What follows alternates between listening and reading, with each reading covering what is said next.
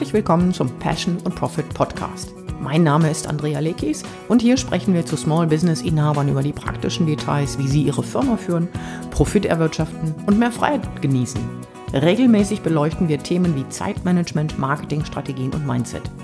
Unser Ziel ist es, Ihnen jedes Mal etwas Neues zu präsentieren, das Sie sofort anwenden können, damit Ihre Firma wächst. Und wieder ist ein Jahr vorbei und wieder hat sich vieles rasend schnell entwickelt. Das eröffnet neue Möglichkeiten. Und wir sprechen heute über fünf wichtige Trends und damit verbundene Chancen, die wir für 2019 kommen sehen. Es geht dabei weniger um Marketingtechniken oder Strategien, als vielmehr um Entwicklungen im Markt selbst und wie Sie am besten darauf reagieren. Wenn Sie diese Entwicklungen kommen sehen, dann können Sie Ihr Business darauf ausrichten, die richtigen Entscheidungen treffen und entsprechend Ihre Angebote erfolgreicher gestalten. Wunderbare Einleitung. Hier ist Mike Leckis. Hallo. Ja, die fünf wichtigsten Trends 2019. Hm, ich habe den Podcast heute ganz einfach wieder angesetzt, weil ich gesehen habe, 2018 ist der ziemlich gern gehört worden. Damals waren es natürlich nicht die Trends für 2019, sondern die Trends für 2018. Ein Teil dessen zieht sich natürlich weiter fort und ich werde es heute auch nochmal erwähnen. Aber es gibt natürlich auch ein paar ja, neue Entwicklungen, die wir berücksichtigen müssen. Und äh, über die sprechen wir heute. Es sind, du hast schon gesagt, fünf wichtige Trends. Mhm. Der erste Trend, den wir uns stellen müssen, auch als äh, kleine oder als, als Solo-Business-Inhaber, ist ein Biggie. Und ich erwähne deshalb nochmal so Solo-Inhaber, weil das ein Thema ist, wo man erstmal denkt, ach, das betrifft ja nur die Großen. Hm, okay. Ja. Und das Thema, über das wir zuerst sprechen müssen, ist künstliche Intelligenz. Wow. Ja, äh, das, das klingt immer noch so ein bisschen wie Science Fiction, aber ich glaube, die meisten haben überhaupt noch nicht registriert, dass das Thema künstliche Intelligenz längst in unserem Alltag angekommen ist.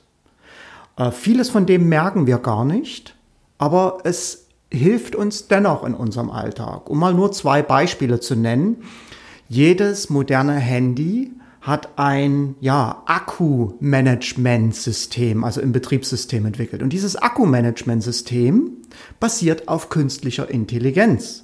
Da ist nämlich äh, eine, eine Software dahinter oder eine Firmware in dem Fall, die registriert, die das Nutzerverhalten registriert und versucht zu lernen, wann ich welche App benötige, um dann die Apps schlafen zu schicken, die ich morgens um acht beispielsweise nicht benötige und stattdessen die Apps schon vorzuladen, die ich dann benötige, um halt äh, mir die Ressourcen zur Verfügung zu stellen, genau dann, wenn ich sie brauche. Das Ziel ist ja ganz klar, die Akkulebenszeit möglichst zu verlängern.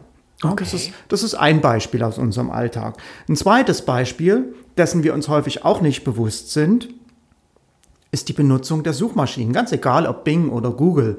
Da ist längst jede Menge äh, künstliche Intelligenz am Spiel. Nämlich, äh, man muss oder man muss sich hier nur mal die, die äh, Suchvorschläge anschauen, die jedes Mal kommen, wenn ich eine Suchanfrage in Google eingebe. Ja. Und äh, wer das beobachtet hat, mal im Lauf der Jahre, dann sind, dann, dann wird man feststellen, dass diese Suchvorschläge immer spezifischer werden und dass man, dass man manchmal sogar das Gefühl hat, kann Google hier meine Gedanken lesen.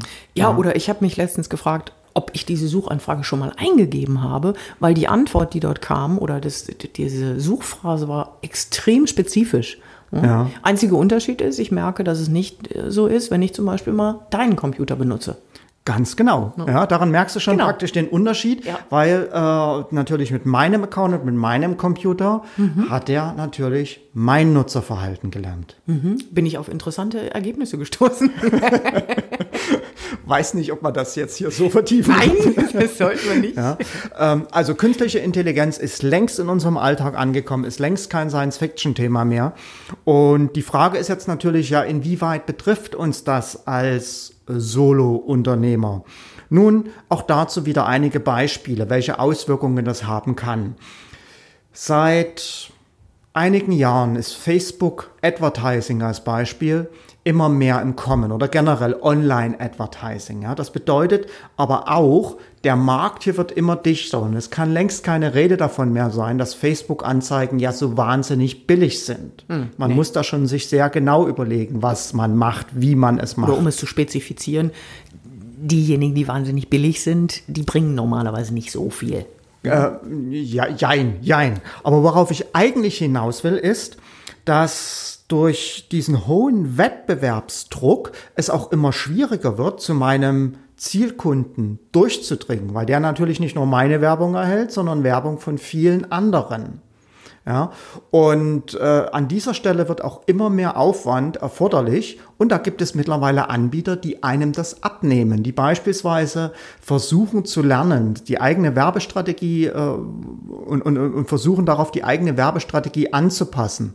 Äh, in dem beispielsweise die beworbenen Zielgruppen auf Facebook ausgewertet werden. Es wird weitergehen, dass Gebotsstrategien getestet werden und dort automatisch gelernt wird. Äh, es wird weitergehen mit mm, äh, den, den, den, Zeiten, wann ich am besten die Anzeigen mhm. schalte. Mhm. Ja. Und ähm, im Moment sind diese Anbieter noch nicht ganz billig, aber es wird sich mehr und mehr etablieren und ich werde mehr und mehr gezwungen sein, mich auch mit diesen Dingen mh, auseinanderzusetzen. Verstehe. Ähm, es wird generell so sein, dass durch, durch diesen äh, immer weiter zunehmenden Wettbewerbsdruck, gerade im Online-Markt, ich Dinge nicht mehr so sehr aus dem Bauch heraus machen kann. Das heißt, ich muss meine Entscheidungen auf eine andere Art und Weise fällen. Ich muss meine Entscheidungen auf der Grundlage von Zahlen fällen ja, Google Analytics Auswertungen oder vielleicht auch jedes andere Analytics Tool dort heranzuziehen.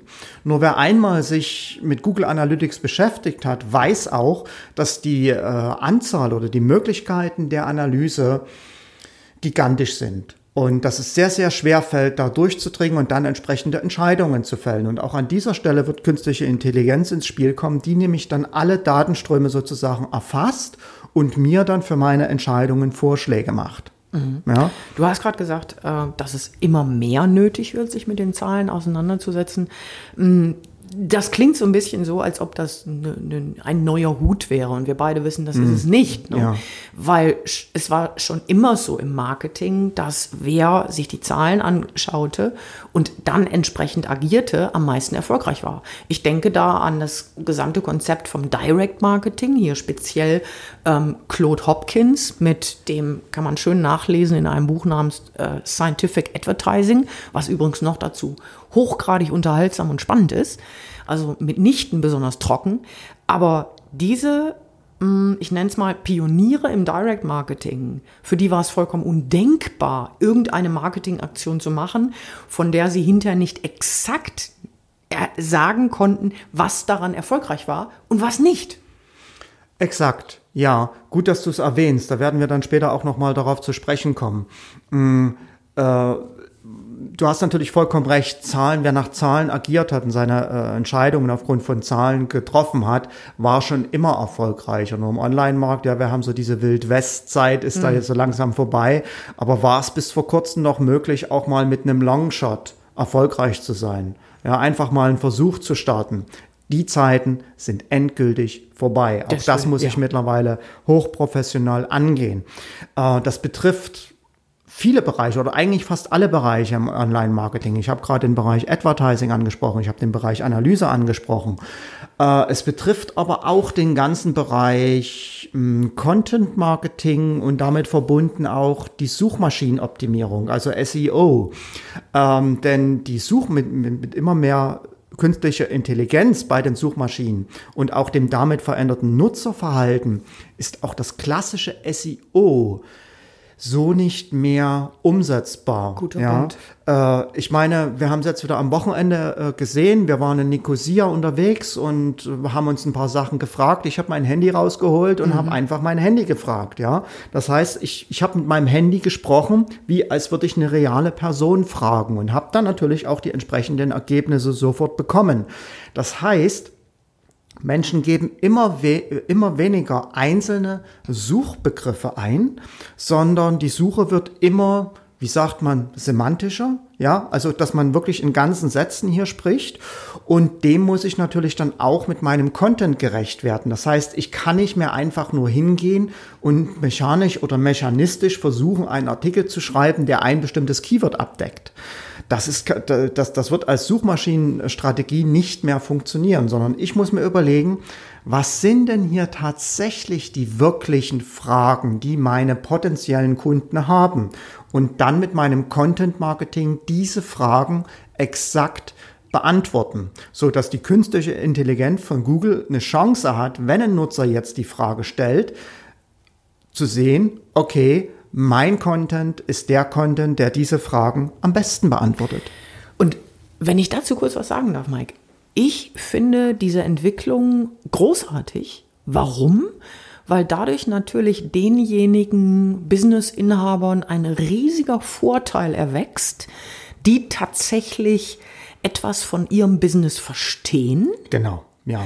Die also nicht einfach nur auf den Markt gehen, indem sie kopieren oder weil sie sagen, oh, ich möchte jetzt mal wieder äh, die nächsten 10.000, 20.000 Euro verdienen, ne? die also wenig Passion haben für das, was sie wollen, sondern die ihre Kunden verstehen und aufgrund der tiefen Verständnis ihrer Kunden entsprechenden Content entwickeln, der, du hast gerade so schön gesagt, semantischer ist und natürlich dadurch auch sehr viel individueller und komplexer. Und das ist der große Vorteil. Ich habe an vielen Stellen mal gesagt, dass immer dann, wenn man sich vor diesem, vor, von Mitbewerbern unterscheiden will, ist eine sehr einfache Möglichkeit, im Content granularer zu werden. Weil das nur derjenige kann, der wirklich Ahnung hat von seinem Business. Ganz genau. Also ein, ein, ein toller Trend, den ich sehr begrüße. Ja, und dieses granularer werden ist mittlerweile zu, nicht einfach nur ein guter Tipp, sondern zur, zur Notwendigkeit geworden. Absolut. Ja, um halt auch von Google das oberste Kriterium zu erfüllen, was schon immer die Strategie von Google war, die sich in einem Wort niederschlägt. Nutzerfreundlichkeit. Relevanz. Was Nutzerfreundlichkeit ist. Ja, Relevanz. Also das, das zu bekommen, was ich Exakt. suche, wann ich es suche. Ganz, Ganz genau. genau. Ganz genau. Ähm, ein weiterer Trend, für den ich künstliche Intelligenz nutzen kann, beziehungsweise den ich mir anschauen sollte hier in dem Bereich, sind ähm, Chatbots. Das okay. heißt, diese kleinen Dinger, die da auf der Webseite oder bei Facebook aufpoppen und mich Sachen fragen, äh, blub. Und äh, wenn ich das hier clever anstelle, kann ich mir für eine gewisse Zeit hier tatsächlich einen Wettbewerbsvorsprung erarbeiten. Es wird nicht funktionieren, diese aufkommenden Chatbox zu nutzen, indem ich einfach nur äh, wieder nur über die neue Plattform meine Angebote laut in die Welt rausschreie. Mhm. Ja, sondern ähm, wenn ich hier wirklich auch künstliche Intelligenz nutze und Anbieter dafür gibt es, indem ich meinen Nutzern oder meinen Website-Besuchern genau dann Hilfe biete, wenn sie diese Hilfe brauchen. Und das muss nicht nur in, in, immer in Bezug auf Angebote sein, das kann auch sein in Bezug auf Service, also in Bezug auf Hilfestellung. Das kann sogar sein, dass ich äh, im richtigen Augenblick dort einen Payment-Link einblende oder irgendetwas in dieser Art. Ja, aber hier kann ich kreativ sein, und äh, Chatbots, die immer mehr zunehmen werden im kommenden Jahr, auch intelligent und clever für mich nutzen. Ich persönlich stehe dem Thema Chatbots etwas skeptischer gegenüber, weil es für mich eigentlich nur so ein Stück weit das nächste gehypte Ding ist. Mhm. Ja, das nächste Bright Shiny Objects, auf das sich alle stürzen werden. Es wird eine Zeit lang ganz gut funktionieren. Mhm. Doch letztendlich werden sich auch hier die Nutzer ja, sehr schnell dran gewöhnen und hier wird eine, eine, eine Blindness eintreten. Und das ist etwas, was wir generell im, im Online-Marketing ja schon seit Jahren äh, beobachten. Es tauchen Strategien auf, wo jeder sagt, boah, das ist es, das ist super, das musste machen. Und wenige Monate später ist es praktisch abgelutscht, ist es tot, reagieren die Nutzer nicht mehr drauf. Also ich bin auch so ein bisschen skeptisch. Ich denke, dass mit den Chatbots erfüllt sehr, sehr stark diesen Part der Nutzerfreundlichkeit bzw. Relevanz plus ähm, stark individualisierte Services. Und daran führt kein Weg vorbei. Also wer sich nicht Mühe macht im Marketing, wer nicht die Extrameile geht, die teilweise auch zu mehr als einer Extrameile führen kann. Ich habe kürzlich über einen Chatbot in, auf Facebook eine Ansprache bekommen, wo jemand noch nicht mal meinen Namen reingeschrieben hat. Well, da reagiere ich noch nicht mal drauf. Ne? Und ich denke, der Anspruch hier beim Kunden wird immer höher. Also ich könnte mir vorstellen, dass wer das ganz, ganz clever nutzt, so dass es einen sehr individuellen Eindruck macht, dass das gut ist. Aber ja, wie du schon sagst, äh, ein, ein Trend ist ein Trend ist ein Trend. Es wird auch das nächste kommen. Ja, ganz genau, ganz genau. Und äh, ein wichtiger Trend ist für mich, wenn wir schon bei dem Thema sind, Chatbox und die Gefahren beziehungsweise die Entwicklungen da in der Richtung, Offline-Marketing. Ja, was noch dazu gar nicht ein Trend ist, hm. sondern wirklich etwas, das nachweislich seit, ach, ich weiß nicht, wahrscheinlich dem überletzten Jahrhundert erfolgreich ist. Ja, ähm, man könnte es auch so sagen. Derjenige oder diejenige, die sich mit dem ganzen Thema Online-Marketing nicht so intensiv auseinandersetzen möchte, beziehungsweise wer da das Gefühl hat, den Anschluss zu verlieren oder dass ihm das alles über den Kopf wächst, dem kann man nur empfehlen, mach dein Marketing offline, ja? Geh in das Offline-Marketing. Ähm, denn gerade hier bieten sich viele, viele Chancen, weil, ganz einfach, Online ist es so einfach geworden auf der einen Seite wie noch nie, weil ich die ganzen Tools zur Verfügung stehen habe. Ja, mhm. ich, ich kann mit einem Apple und einem Ei komplexeste Sachen, komplexeste Webseiten umsetzen, komplexeste Angebote umsetzen. Aber das bedeutet natürlich auf der anderen Seite, dass sich alle darauf stürzen. Das heißt, hier ist eine Marktdurchdringung da, die ist äh, kaum noch zu erfassen. Und das macht es natürlich auch schwerer, für die, für die Kunden, für die potenziellen Kunden da durchzusteigen. Wem kann ich vertrauen und so weiter und so fort. Und hier bietet mir das Offline-Marketing enorme Chancen. Ja, wenn ich das richtig mache, natürlich nicht einfach nur ein Flyer ausdrucken und verteilen. Auch hier muss ich mich hinsetzen und die Sachen mehr durchdringen. Aber wer dazu bereit ist, der kann heutzutage mit Werbebriefen sehr, sehr erfolgreich sein, mit einer richtigen Werbebriefstrategie. Ähm, Kern oder Stichwort hier Strategie. Also nicht einfach nur wild einen Brief schicken und hoffen, dass einem die Kunden die Bude einrennen. Das wird nicht funktionieren. Ja, und das zweite Wort, das für mich so ein Stichwort wäre an dieser Stelle, ist der Ausdruck richtig, weil es gibt tatsächlich für diesen Part der, des Offline-Marketing, also, also des klassischen Direktmarketings, eine ganze Menge zu lernen. Also das als Hinweis, sich einfach nur hinzusetzen, du hast es schon gesagt, aber es ist so wichtig, sich einfach nur hinzusetzen, mal eben was zu schreiben, rauszuschicken. So funktioniert es leider nicht. Dennoch ist diese Form des Marketing oder kann, wenn sie gut gemacht ist, extrem erfolgreich sein. Ja, und das aus einem Grund. Es macht niemand. Niemand durchdenkt sich mit Werbebriefen mal eine gute Strategie. Äh, alle stürzen sich, wie gesagt, auf das Online. Das heißt, gerade im Bereich der Werbebriefe sehe ich eigentlich Möglichkeiten wie bei keinem anderen Medium. Ja, plus wir nutzen es selbst und sind immer wieder überrascht, wie extrem gut es funktioniert. Ja, genau. Ähm, weitere Möglichkeiten, offline tätig zu werden, sind natürlich auch lokale Events oder mhm. Vorträge, die ich halte. Mhm. Ja, vor potenziellen Kunden, vor Interessenten, um halt Kunden für mich zu gewinnen. Also das ist für mich ja weniger ein, äh, ein Trend. Ein Trend kann man eigentlich nicht wirklich nein, sagen, nein. aber eine Möglichkeit, die sich für mich erschließt, weil sich halt alle auf dieses Online stürzen und äh, es dort gleichzeitig dadurch immer schwerer wird zu bestehen, aber das Offline, der Offline-Bereich von vielen schlichtweg vernachlässigt wird. Absolut. Ähm, hinzu kommt, dass wer die Prinzipien des Marketings lernt oder lernen möchte, muss man sagen, der wird sicherlich im Offline-Marketing mit den Größen, die es dort gibt, ähm, ich hatte gerade schon angesprochen, ähm, Scientific Advertising, ähm, wir können in die, ich habe es in einem anderen Podcast schon mal gemacht, eine ganze Reihe von Literatur zu verlinken. Das, ich erwähne jetzt nicht noch mehr davon, wir verlinken das hier nochmal. Aber dort werden wirklich die Grundlagen gelegt und wenn man die verstanden hat, dann ist es sehr viel leichter, andere Medien zu beherrschen und auch darüber Kunden zu gewinnen.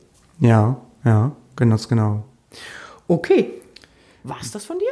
Nee, nee, ich habe noch ein paar Trends. Oh. Wir haben jetzt zwei Trends. Haben, zwei, zwei erst. Okay. Zwei haben wir, äh, bleiben noch drei übrig. Mm, schauen wir uns mal die Kundenseite an. Auf der Kundenseite oder aus, aus der Sicht des Kunden wird natürlich bei dieser riesengroßen Wettbewerbsfülle, die da draußen da ist, wird es aus Kundensicht immer schwieriger, äh, tatsächlich Unterschiede festzustellen. Das heißt, die Frage zu beantworten, mhm. wer bietet mir hier das beste Angebot, wird aus Kundensicht immer schwieriger, weil natürlich immer mehr Angebote auch ähnlich oder, oder gleich sind. Oh ja. Und in dem Moment, wie das aber für den Kunden schwieriger wird, wird etwas anderes wichtiger, viel wichtiger als die reinen Daten, Fakten, Daten, Fakten und Zahlen. Das wird nämlich das Gefühl des Kunden. Das heißt, es geht hier immer mehr darum, wie fühlt sich der Kunde bei einem potenziellen Anbieter? Welche Erfahrung macht er da? Und ähm, ich meine, vor, vor, vor zwei, drei Jahren ist ja zum Beispiel dieses Thema Sales Funnel aufgekommen. Ja, jeder wollte einen Sales Funnel umsetzen. Ähm, das heißt, zuerst wird ein Freebie angeboten, ein preiswertes Produkt und dann ein etwas teureres Produkt. Und das macht mittlerweile jeder und die Kunden sind da auch durchgestiegen. Die durchschauen das sofort, was da stattfindet. Gleichzeitig ist es so, wir haben auch einen Funnel am Start. Wir bekommen da aber sehr viel positive mhm. Response, ja, vom, vom Anfang an schon.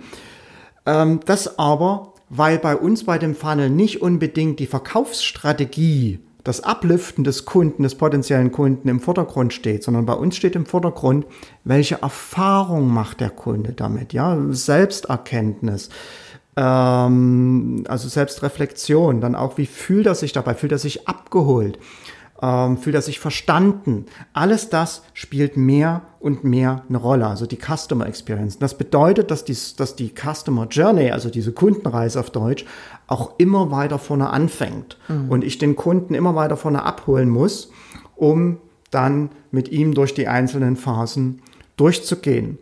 Ähm, zu dieser Experience gehört da auch ein, ja, die Amis sagen Belonging, also dieses, dieses, dieses Bedürfnis, irgendwo zuzugehören. Ja, und das zeigt auch, dass sich das Marketing hier verändert. Es reicht nicht mehr einfach nur ein Angebot in die Welt rauszuschreien mit Chatbots, mit Facebook Advertising oder mit was auch immer, sondern äh, es geht hier quasi um ja, um eine Kultur, die ich vermittle. So hat Seth Godin das neulich genannt. Äh, eine Kultur, die ich vermittle. Das heißt, dem Kunden zu zeigen, was ist meine Welt und den Kunden in meine Welt eintauchen zu lassen, so dass er das Gefühl hat, äh, er ist hier Teil von etwas, Teil eines Größeren. Mhm. Ja. Mhm. Wenn ich da kurz erwähnen, äh, ergänzen darf, ähm, das Buch, das du hier ähm, zitierst, ist, heißt This is Marketing von mhm. Seth Godin, ist relativ neu. Ähm, wir können es in den Ressourcen verlinken. Allerdings ist für meine Begriffe diese, äh, die, die psychologische Komponente, die dahinter steckt, nicht ganz neu. Also es ist keine neue Erkenntnis. Ja. Es gibt von ähm, Cialdini ein äh, siebtes Prinzip, auch das werden wir natürlich verlinken, ein siebtes Prinzip, was für Menschen wichtig ist. Mhm. Und das ist dieses Prinzip des Dazuzugehören. Also ich glaube, er hat das genannt Unity. Mhm. also, dass man das Gefühl hat, egal wie viel Wert jemand auf Individualität legt oder darauf auch mal alleine in Urlaub fahren zu können oder alleine sein zu können oder ne, dieses Thema der Autarkie. Menschen wollen dennoch immer das Gefühl haben, dass sie Teil eines Ganzen sind. Ja, das, das, kann mit einer größeren Entfernung sein. Und früher nannte man das, Mitglied einer Tribe zu sein. Ich mhm. persönlich habe das nicht gemocht. Mir hat das nicht gefallen, weil ich habe mich nie als Herdentier gesehen. Ja, mhm. Weil das ist es ja übersetzt. Und jetzt dieser Gedanke, Teil eines Ganzen zu sein und dennoch der Aspekt der Individualität gelebt werden kann. Ich denke, das ist so ein bisschen die, der Unterschied, der auch Menschen, der für Menschen sehr attraktiv ist. Ja, ja, das, ähm, da sagst du was. Also um das mal an einem Beispiel deutlich mhm. zu machen, auch die Punkte, die du gerade gesagt hast, jetzt Customer Experience, Belonging und das Ganze und so fort. Ich meine, stellen wir uns vor, äh, das Thema Fitnesskurse, ja, vielleicht auch mit einem Personal Trainer. Hier geht es nicht mehr länger darum, einfach nur zu einem Fitnesskurs zu daggeln, sondern die Leute wollen natürlich ein Fitnessprogramm, was individuell auf sie abgestimmt ist. Sie wollen sehen, ihren Fortschritt sehen, Gewichtszunahme, äh, Gewichtsabnahme, Gewi- Muskel, Muskelzunahme, Muskelaufbau, äh, verbesserte Kondition. Ja, sie wollen den Progress, den Fortschritt sehen. Sie wollen das auch mit anderen teilen, beziehungsweise sich da mit anderen vergleichen. Ja, all das spielt ja so mit äh, rein, was ich natürlich dann als Fitnessanbieter auch berücksichtigen kann, wo ich Programme anbieten kann, die dann abgestimmt auf die einzelne Person die Programme bieten, aber den, dennoch diesen Community-Aspekt auch aufgreifen, trainieren, in der Gruppe sich austauschen mit Gleichgesinnten, sich vergleichen mit Gleichgesinnten. Dieser Wettbewerbsaspekt spielt immer eine gewisse Rolle. Oder zumindest sich gegenseitig zu motivieren vielleicht auch. Sich ne? Gegenseitig, von- sich gegenseitig zu motivieren. Mhm. Genau. Das wird immer wichtiger als, ähm, ja, als, als die Features und Benefits oder im Übertragen auf die Fitnesskurse als die einzelnen Übungen selbst. Mhm. Ja, denn die kann ich bei jedem, bei, bei jedem zweiten YouTube-Video mir anschauen. Klar, ja. Ja, ja, ganz genau. Ja, Okay. und ähm, der letzte Trend mh, hängt mir eigentlich mit allem zusammen, was wir heute gesagt haben. Für die Kunden wird es immer schwieriger zu durchdringen, wer bietet hier wirklich etwas. Stattdessen äh, gewinnt die Experience immer mehr an Bedeutung.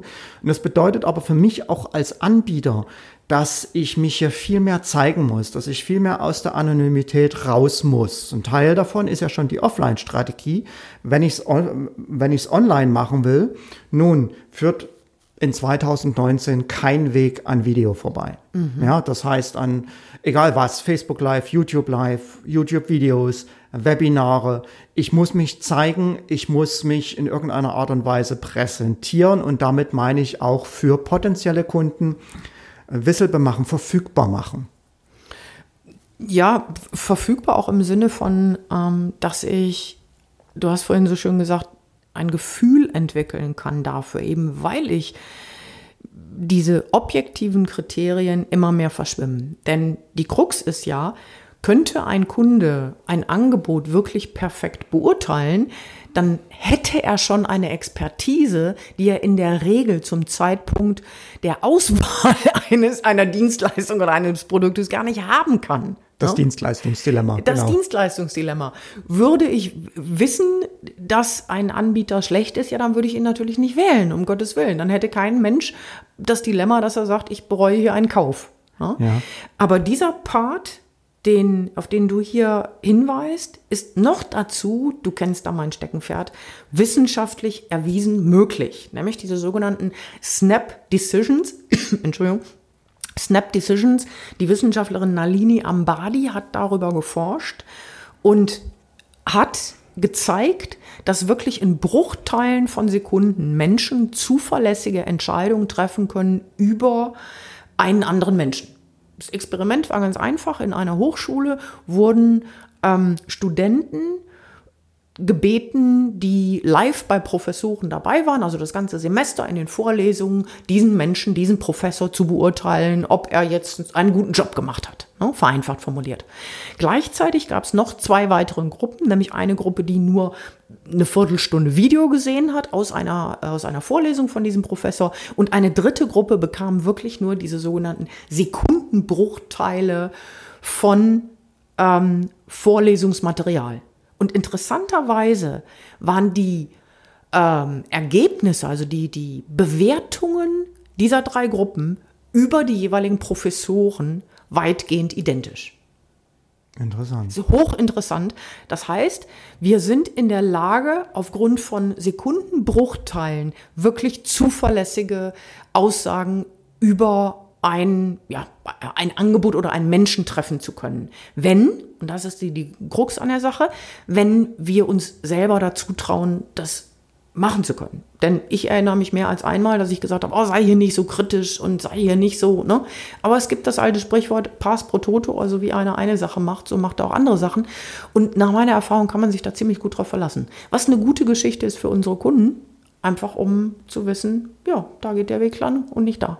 Ja, ja, okay. Super. Soll ich nochmal zusammenfassen? Sehr gerne. Ja, also, das Größte zuerst, Ja. künstliche Intelligenz. Äh, an der kommen wir nicht mehr vorbei. Und äh, ich empfehle zumindest jedem, sich mit dem Thema zu befassen. zu lesen, was bedeutet das, sich darüber zu informieren, wie kann ich das nutzen, wie nutze ich das vielleicht sogar schon, ohne dass ich es weiß und so weiter und so fort. Das nächste große Thema, Marktdurchdringung offline wird immer, wird online wird immer äh, stärker. Um dem zu entkommen und um mir neue Märkte, neue Chancen zu erschließen, gehen Sie in Offline. Machen Sie äh, Werbebriefkampagnen, mehrstufige Werbe, Werbemails, äh, Events, Vorträge und so weiter. Bietet sehr, sehr viele Chancen mittlerweile wieder. Ähm, für die Kunden wird immer, immer wichtiger, neben den harten Fakten, die Erfahrung oder das Gefühl, dass sie mit einem Anbieter, äh, dass sie bei einem Anbieter haben, die Erfahrung, die sie mit einem Anbieter machen und auch äh, das Gefühl, nicht alleine zu sein, sondern Teil von etwas zu sein, Teil etwas Größeren zu sein. Und wenn ich das verstehe als Anbieter, dann kann ich daraus natürlich sehr wirksame Marketingstrategien äh, entwickeln und eine Möglichkeit, um mit dieser Experience für die Kunden zu beginnen, sind mehr und mehr Visuals, also mehr und mehr Videos, die ich. Also optische Elemente. Op ne? Optische Elemente. Das heißt, hier geht es darum, mich zu zeigen, damit der Kunde die Chance bekommt, ein Gefühl für mich zu mhm. entwickeln mhm. oder mhm. zu schauen, wie fühle ich mich mit dem Anbieter. Absolut. Ja. Okay. Okay, damit sind wir am Ende angelangt. Herzlichen ja. Dank fürs Zuhören. Und natürlich wünschen wir noch, haben wir das eigentlich gemacht, Mike, dass wir ein tolles neues Jahr wünschen? Das ist ja noch nicht so alt heute jetzt. Haben wir noch nicht gemacht, ne? Nee, aber ich habe es deshalb nicht gemacht, weil der Podcast natürlich auch noch im März oder April gehört werden kann. Also wenn Sie den jetzt im März oder April hören, dann wünschen wir Ihnen nicht mehr ein tolles neues Jahr, sondern die tollen nächsten zwölf Monate. Na, dann sind es ja nicht mehr zwölf, dann sind es nur noch neun. Na, ich meine zwölf Monate dann Jetzt. bis zum nächsten März. Ah, okay. Egal. Anyway, wir wünschen Ihnen alles Gute. Hoffen, dass, das Sie diese, Fall. dass Sie diese Trends nutzen können für sich und Ihr Business und dass wir uns beim nächsten Mal wiederhören. Ganz genau. Bis dahin. Bis dahin. Tschüss. Tschüss.